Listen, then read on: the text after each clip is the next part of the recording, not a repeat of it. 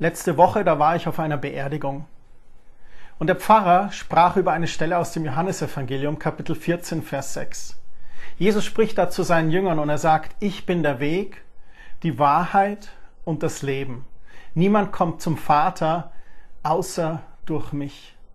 Und der Pfarrer sprach weiter darüber, was für ein Trost wir Christen haben zu wissen, dass Jesus der Weg ist für uns.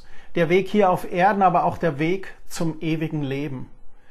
Diese Hoffnung, diesen Trost, den wir haben, dass wenn wir den letzten Atemzug hier auf Erden getan haben, dass wir den nächsten Atemzug in der Ewigkeit bei Jesus und bei unserem Schöpfer im Himmel tun werden. Er sprach dann weiter darüber, dass Jesus diesen Anspruch erhebt, die Wahrheit zu sein. Jesus ist real, Jesus ist echt, er ist die Wahrheit.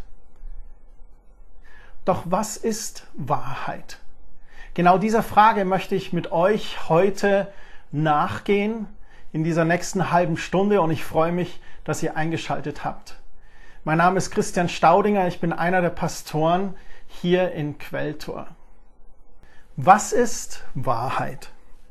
Als Mensch nimmt jeder von uns die Dinge um uns herum wahr. Und ich möchte kurz einen Test mit einem Bild mit euch zeigen. Ich zeige euch zehn Sekunden ein Bild und ihr versucht euch an so viele Einzelheiten wie möglich zu erinnern. Bist du bereit? Seid ihr bereit? Dann blende ich jetzt das Foto zehn Sekunden ein.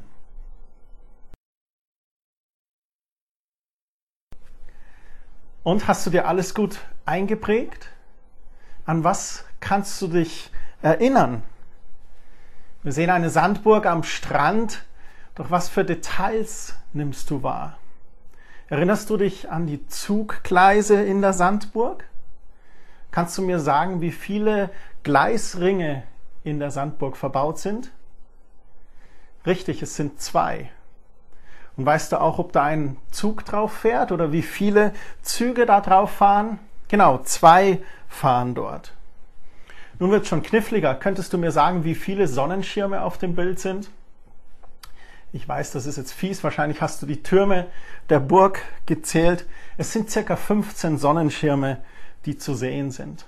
Im Hintergrund ist das Meer. Hast du die Boote und Schiffe gezählt? Wie viele Boote und Schiffe sind dir aufgefallen? Richtig, keine. Es waren keine Boote und Schiffe im Hintergrund. Nun, die Details. War die Sandburg beleuchtet?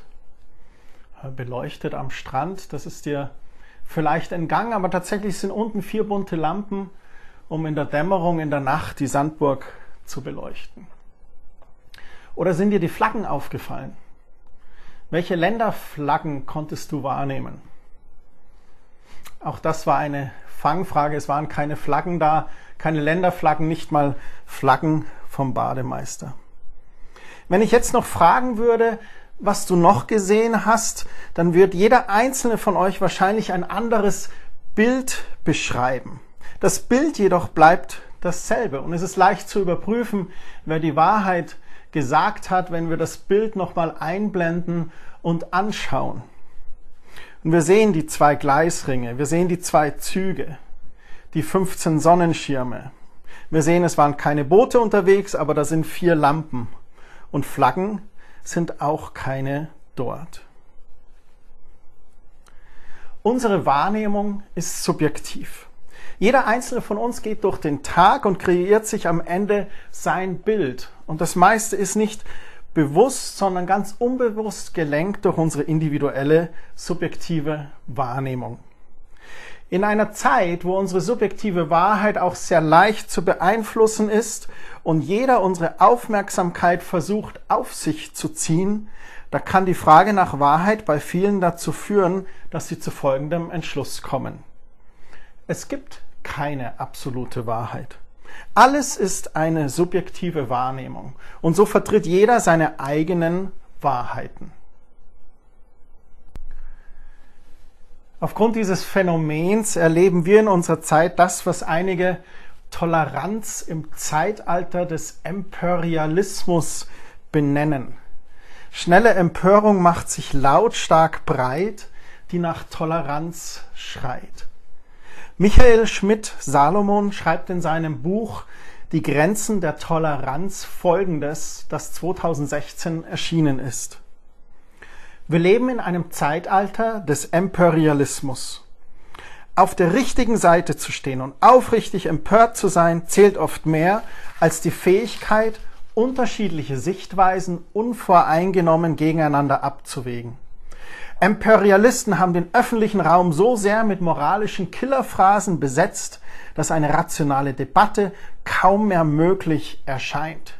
Stimmung statt Argumente heißt die Devise und die Folgen davon kann man in den sozialen Netzwerken beobachten. Das bekannteste Beispiel der letzten Jahre ist das, wer auf die Gefahren des politisch extremen Islam hinweist, der wird im Handumdrehen als Rassist abgestempelt. Wer aufzeigt, dass nicht alle Muslime vom Dschihad getrieben sind, der wird als unverbesserlicher Gutmensch vorgeführt. Die Schubladen sind schon vorbereitet. Weiter schreibt er, Polarisierung ist in.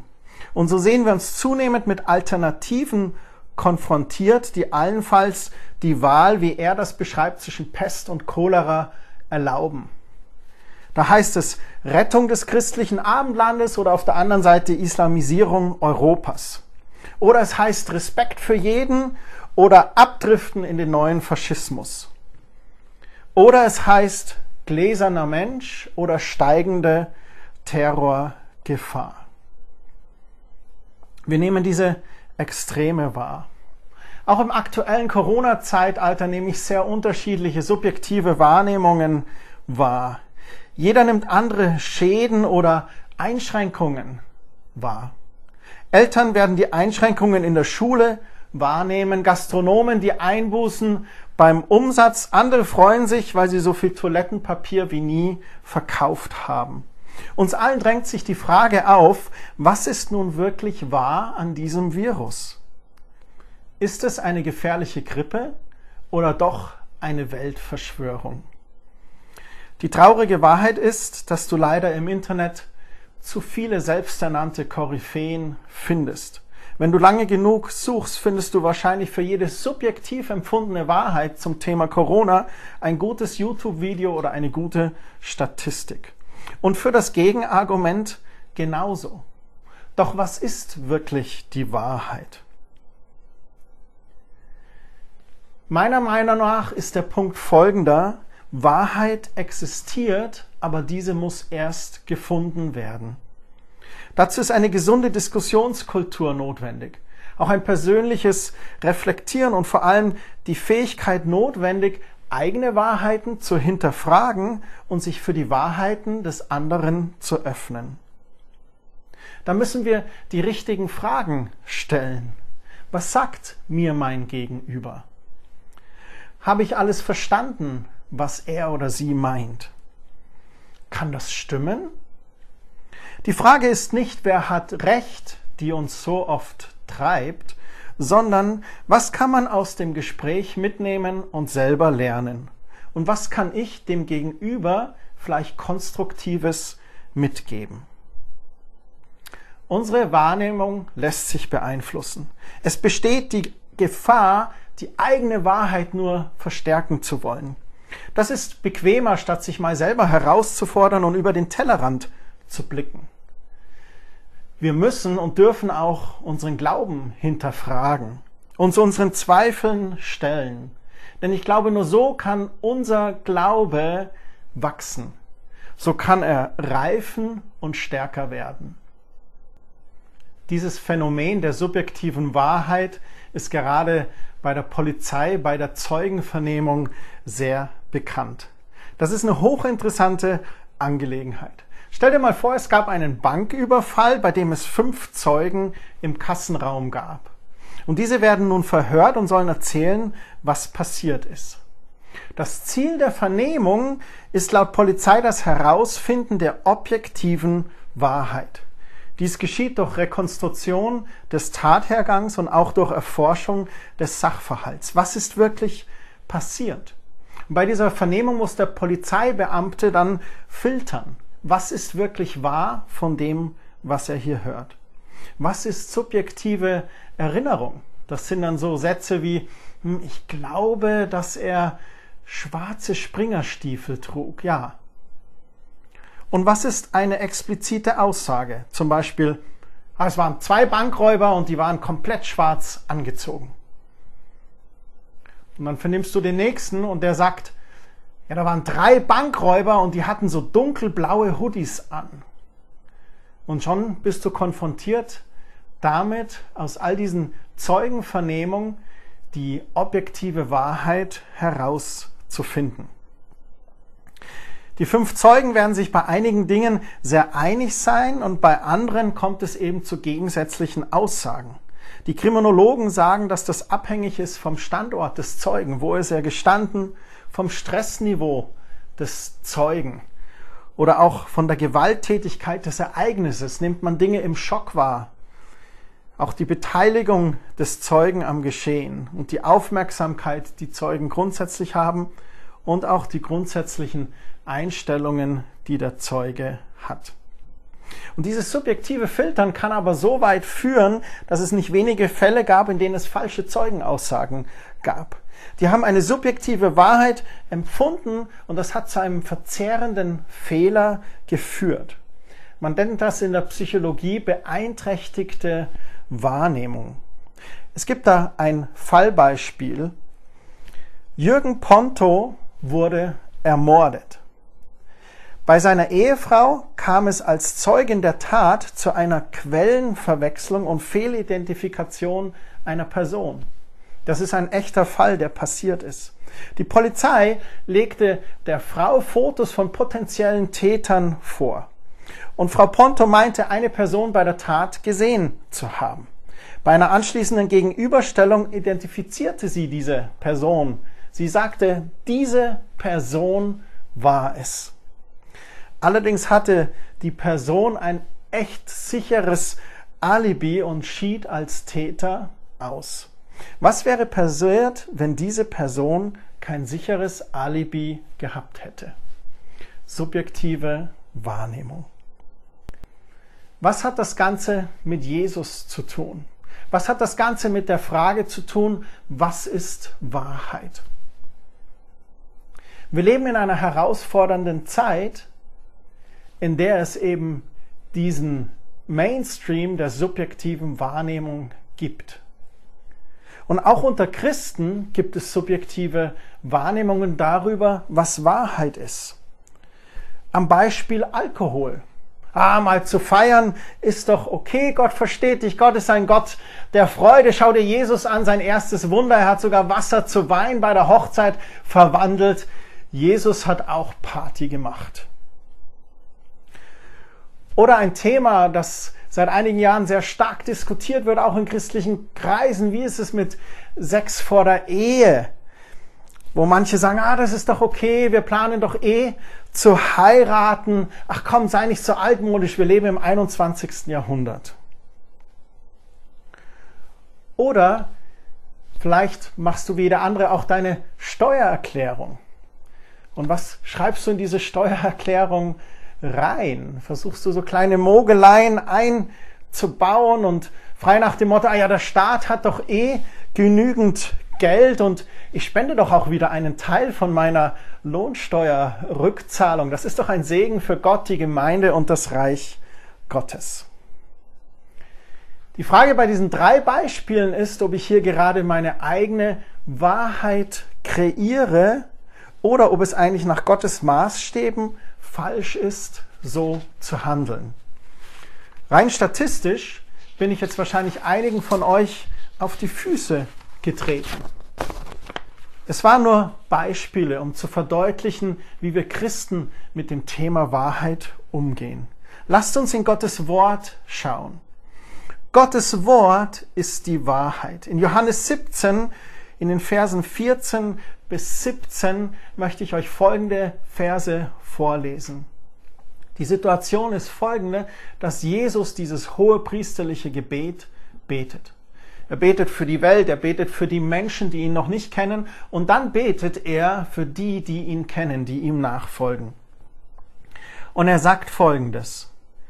Ich habe ihnen dein Wort gegeben und die Welt hasst sie, denn sie sind nicht von der Welt, gleich wie auch ich nicht von der Welt bin. Ich bitte nicht, dass du sie aus der Welt nimmst, sondern dass du sie bewahrst vor dem Bösen. Sie sind nicht von der Welt, gleich wie auch ich nicht von der Welt bin. Heilige sie in deiner Wahrheit, dein Wort ist Wahrheit. Jesus betet hier für seine Nachfolger, für dich, für mich. Und er sagt zum Vater, dass er uns sein Wort gegeben hat. Wir haben das Wort Gottes als Schatz für uns. Er sagt dann auch, dass wir von der Welt gehasst werden.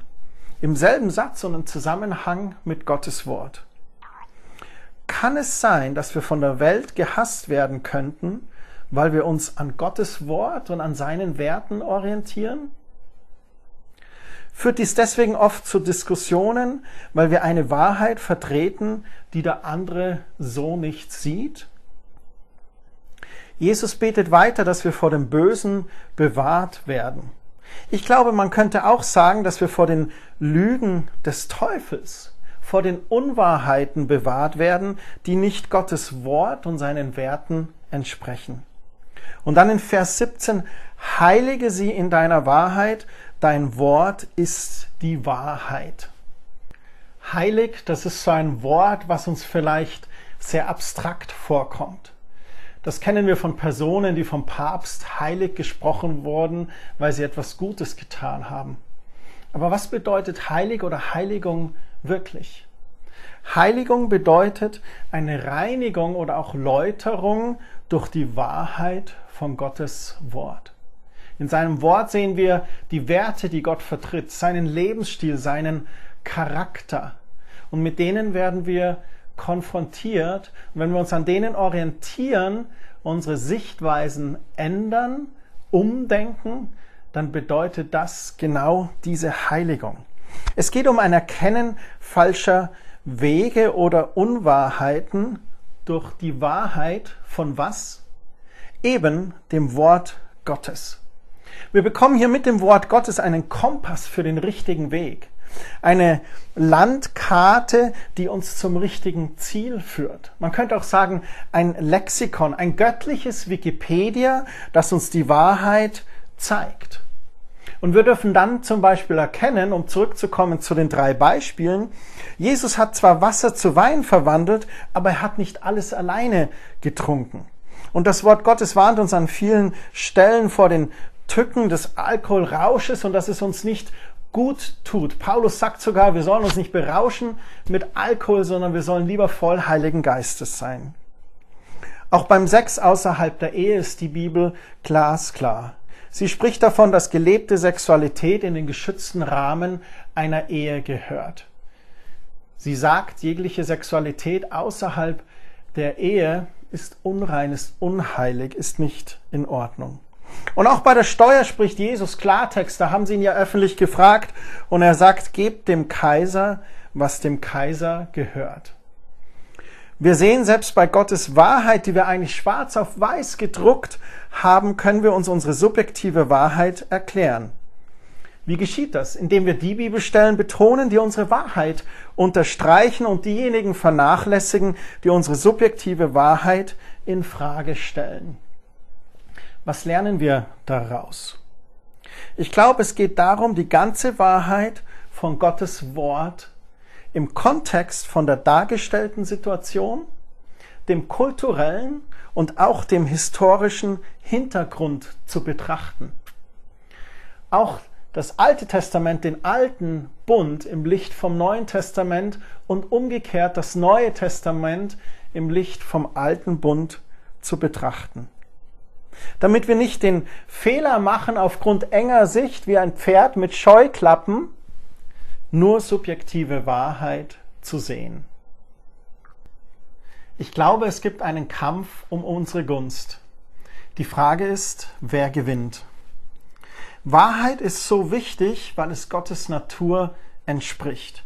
Er ist die Wahrheit, er ist der Weg und das Leben, es ist Teil seiner Natur. Doch dort, wo keine Wahrheit zu finden ist, da herrscht Verwirrung und Uneinigkeit. Dort, wo keine Wahrheit ist, lässt sich Gott auch schwer finden.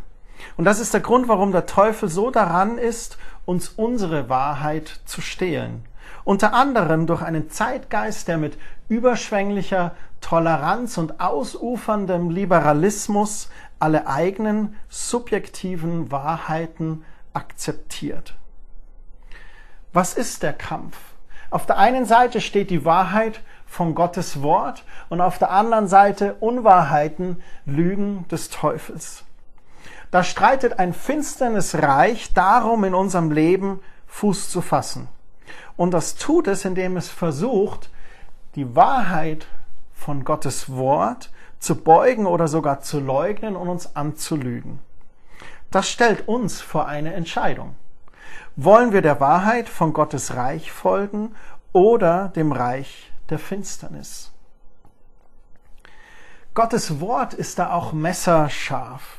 In Hebräer 4, Vers 12 steht Folgendes. Gottes Wort ist voller Leben und Kraft. Es ist schärfer als die Klinge eines beidseitig geschliffenen Schwertes. Dringt es doch bis in unser Innerstes, bis in unsere Seele und unseren Geist und trifft uns tief in Mark und Bein. Dieses Wort ist ein unbestechlicher Richter über die Gedanken und geheimsten Wünsche unseres Herzens. Gottes Wort hat Schärfe und es dringt ganz tief ein, wie ein Schwert in die Tiefe eines Körpers eindringen könnte. Und es trifft uns da auch sehr tief. Und Gottes Wort konfrontiert uns dann. Ein unbestechlicher Richter über die Gedanken und geheimsten Wünsche unseres Herzens. Die Werte von Gottes Wort konfrontieren uns. Sie fordern uns heraus. Bleibe ich ignorant oder bin ich bereit, über meinen Tellerrand zu schauen? Ich glaube, wir sind uns einig darin, dass wir doch alle wachsen wollen, dass wir doch alle lernen wollen und auch reifen wollen. Dabei ist es wichtig, unsere Herzen zu öffnen und auch unsere Denkweise zu reflektieren. Sich zu öffnen für die Wahrheit von Gottes Wort. Ich stelle dir heute ganz bewusst die Frage, bist du bereit, deine eigenen Wahrheiten zu hinterfragen und dich für die Wahrheiten von Gottes Wort zu öffnen? Michael Schmidt-Salomon schrieb in seinem Buch auch, insofern besteht das zentrale Problem, mit dem wir zu kämpfen haben, nicht in einem Mangel an Toleranz, sondern an einem Übermaß an Ignoranz. Bin ich ignorant und behalte meinen Status quo? Poche ich auf meine Wahrheiten? Geht es mir darum, Recht zu haben? Oder bin ich bereit, mich zu öffnen und als Christ auch mich der Wahrheit von Gottes Wort zu öffnen? Wie reagieren wir nun? Welcher Wahrheit folgen wir? Mir ist es ganz wichtig, nach diesem Vers 12 noch weiter zu lesen. Im Vers 13 im Hebräerbrief heißt es dann, Gottes Augen bleibt nichts verborgen. Vor ihm ist alles sichtbar und offenkundig. Jeder Mensch muss Gott Rechenschaft geben. Lasst uns also unerschütterlich an unserem Bekenntnis zu Jesus Christus festhalten, denn in ihm haben wir einen großen Hohepriester, der vor Gott für uns eintritt. Er, der Sohn Gottes, ist durch den Himmel bis zu Gottes Thron gegangen. Doch er gehört nicht zu denen, die unsere Schwächen nicht verstehen und zu keinem Mitleiden fähig sind. Jesus Christus musste mit denselben Versuchungen kämpfen wie wir, doch im Gegensatz zu uns hat er nie gesündigt. Er tritt für uns ein. Daher dürfen wir mit Zuversicht und ohne Angst zu Gott kommen. Er wird uns seine Barmherzigkeit und Gnade zuwenden, wenn wir seine Hilfe brauchen. Wenn wir uns von Gottes Wort konfrontieren lassen, dann werden wir Fehler entdecken in unserem Leben. Die Bibel nennt diese Fehler Sünde. Doch Jesus ist nicht schockiert davon. Als Mensch auf Erden war er denselben Versuchungen ausgesetzt und versteht uns sehr gut. Und es heißt, er versteht unsere Schwächen und ist fähig mitzuleiden oder mitzufühlen. Wenn wir erkennen, dass wir unsere Wahrheit nachjustieren müssen, also Buße tun von falschen Wegen, dann wendet er sich uns in Barmherzigkeit und Gnade zu. Wir dürfen ohne Angst und mit Zuversicht vor Gott kommen. Er vergibt gerne und freut sich, wenn uns sein Wort zur Wahrheit wird. Vielleicht schauen Sie auch zu oder schaust du auch zu und bist noch nicht Christ, folgst Jesus noch nicht nach. Erstmal ein Riesenkompliment, bis hierhin durchgehalten zu haben. Aber du stellst vielleicht die Frage, na, ich bin kein Christ, ich lass mich eigentlich nicht konfrontieren von Gottes Wort, ich lese nicht in der Bibel, dann möchte ich dir einen Vers heute sagen. Und den hat Jesus im Johannesevangelium Kapitel 3, Vers 16 gesagt. So sehr hat Gott die Welt geliebt, dass er seinen eigenen Sohn gab, damit alle, die an ihn glauben, nicht verloren gehen. Denn es ist nicht gekommen, um die Welt zu richten, sondern um die Welt zu erlösen. Dieser Vers soll dich, soll sie konfrontieren. Das Angebot steht, dass Jesus stellvertretend sein Leben gegeben hat zur Vergebung unserer Sünden und als Weg zum ewigen Leben. Sein Angebot steht, er reicht die Hand und sagt, nimmst du meine Hand.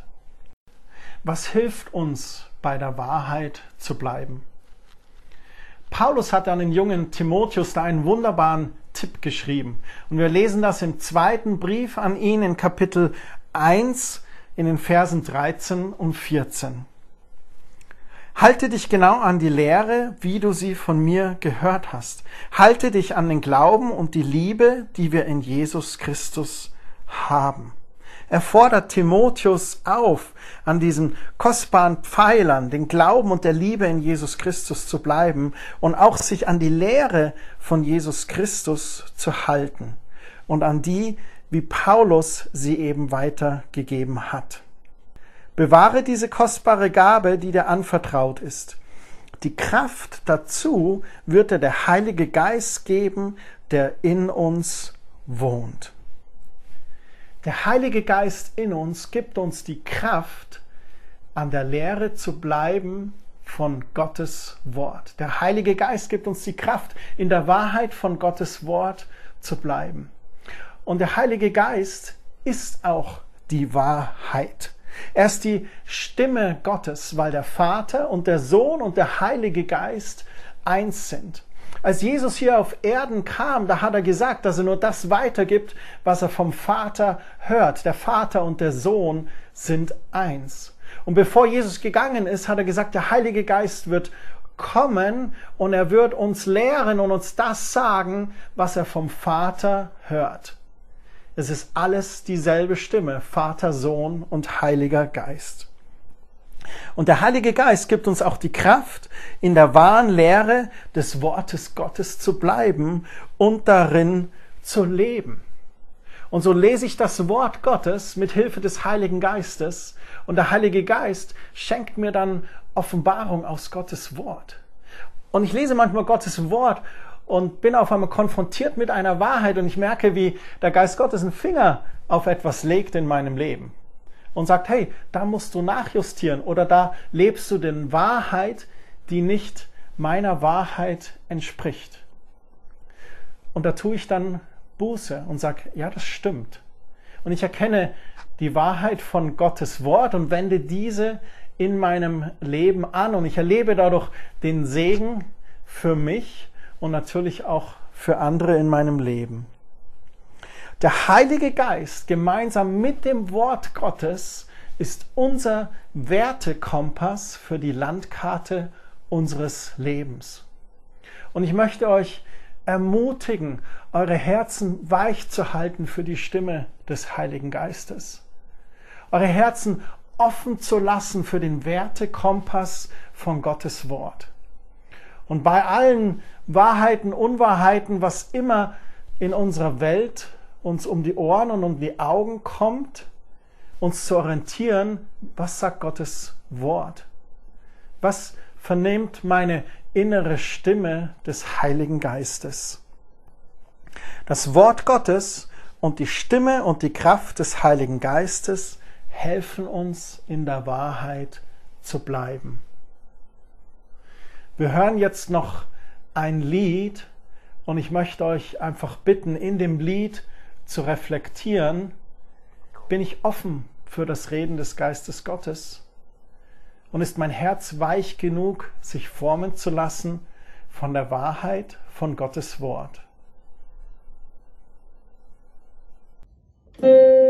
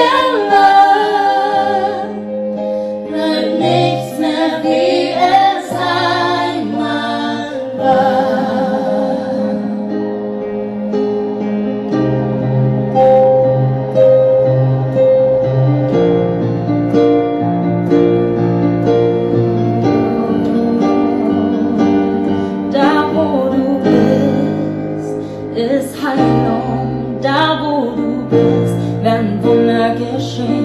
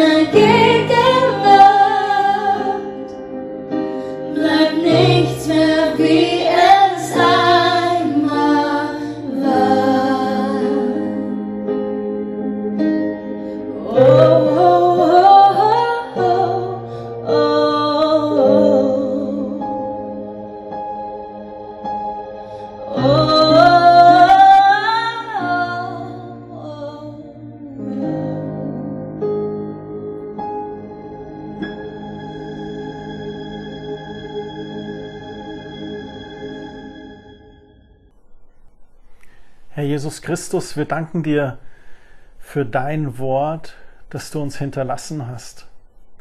Dein Testament, dein Vermächtnis, das uns Wahrheit in unserem Leben sein soll. Und ich danke dir auch, Jesus, dass du gesagt hast, dass du uns den Heiligen Geist geschenkt hast, weil er uns in alle Wahrheit führen soll, wie es im Johannesevangelium heißt. Heiliger Geist, wir bitten dich, dass du klar und deutlich in unser Leben sprichst. Offenbare uns du die Worte Gottes aus der Bibel. Sprich zu unserem Herzen. Sprich zu unserem Denken. Hilf uns, die Wahrheit zu erkennen. Und ich bitte dich in der Zeit, in der wir leben, dass du uns auch immer ein offenes Ohr für unser Gegenüber schenkst. Dass du uns immer die Fähigkeit schenkst, eine gute Diskussion zu führen und gut zu reflektieren über das, was wir hören, aber auch das, was wir weitergeben. Amen. Euch allen noch eine sehr gesegnete Woche. Danke fürs Einschalten und bis zum nächsten Mal.